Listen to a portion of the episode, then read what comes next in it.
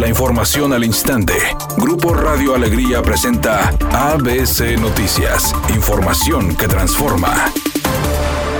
Ante la reducción de contagios, fallecimientos y hospitalizaciones por COVID en Nuevo León, el secretario de Salud en el Estado, Manuel de la O, informó que para esta semana se permitirá que los giros comerciales puedan operar hasta las 23.59 horas y con un aforo de hasta 50%. Sin embargo, los giros comerciales no considerados como un sector esencial no podrán abrir los domingos, ya que esta restricción se mantendrá por lo menos dos semanas más. Por otra parte, dijo que la vacunación de adultos mayores para protegerlos del COVID inició este jueves en Los Ramones, donde aseguró que el objetivo es la vacuna y no los datos personales del paciente, por lo que se mostró en contra de que para la adquisición del antídoto se solicite una identificación oficial. Se necesita más que el nombre de la persona, los datos de la persona para recordarle cuándo le va a tocar la segunda dosis. Eso sí se necesita, pero no se necesita tomar una fotografía ni la credencial del lector, tomarle fotografía por los dos lados porque se presta a un tinte electoral, se presta a malas interpretaciones.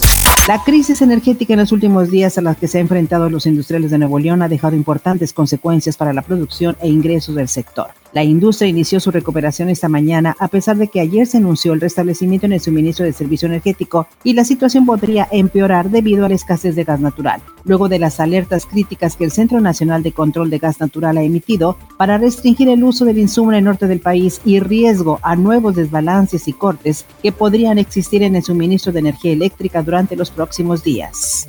El Senado de la República aprobó reformas al Código Penal Federal para que se aplique prisión preventiva oficiosa a delitos considerados como graves, entre los que destacan el feminicidio, robo a casas habitación, uso de programas sociales con fines electorales, violencia sexual contra menores, corrupción, desaparición forzada, robo al transporte de carga y el huachicol. Al mismo tiempo, los senadores se apegaron a la determinación de la Cámara de Diputados de desechar la prisión preventiva oficiosa a los delitos que se cometan con arma réplica, trátese de pistolas de juguetes u otro similar, a pesar de que los efectos emocionales con arma de juguete son los mismos que con arma verdadera.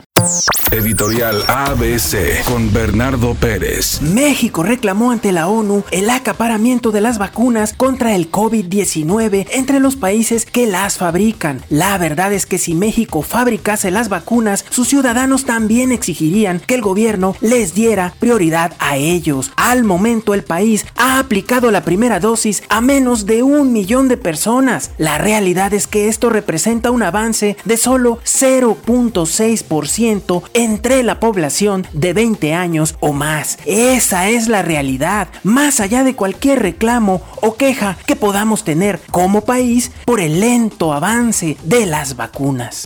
En este inicio de 2021, el ranking de selecciones de la FIFA se mantiene igual y México sigue dentro del top 10. El equipo dirigido por Gerardo Martino se mantiene en el noveno puesto de la clasificación con 1.632 puntos. Hasta el momento, los primeros 32 lugares se mantienen sin modificaciones, con Bélgica, Francia y Brasil en los primeros lugares de la lista. Un hombre de aproximadamente 70 años fue arrestado ayer luego de que se supone él fue quien arrolló al padre de la rapera Nicki Minaj y se dio a la fuga. El hombre se detuvo brevemente a preguntar si la víctima estaba bien, pero no llamó a los servicios de emergencias para pedir ayuda. Ahora, él enfrenta cargos por marcharse del lugar de un accidente y manipular las evidencias físicas relacionadas con la muerte del padre de la cantante. En estos momentos se registra un accidente en la avenida Benito Juárez en su cruce con Carlos Salazar en el centro de la ciudad de Monterrey. Maneje con precaución, hay tráfico lento en estos momentos. Asimismo reportan un choque en la avenida Salinas de Gortari en dirección hacia el norte a la altura de la avenida Concordia en el municipio de Apodaca. No se reportan lesionados, pero sí hay carga vehicular. Mientras tanto en la avenida Las Américas en dirección hacia el norte también hay un choque. Esto en su cruce con la avenida Miguel Alemán. Maneje con precaución y recuerde siempre utilizar su cinturón de seguridad y no se distraiga con su celular mientras conduce. Que tenga una excelente noche. Es una tarde con presencia de nubosidad. Se espera una temperatura mínima que oscilará en los 4 grados. Para mañana viernes 19 de febrero se pronostica un día con presencia de nubosidad. Una temperatura máxima de 14 grados, una mínima de 1. La temperatura actual en el centro de Monterrey 6 grados. ABC Noticias. Información que transforma.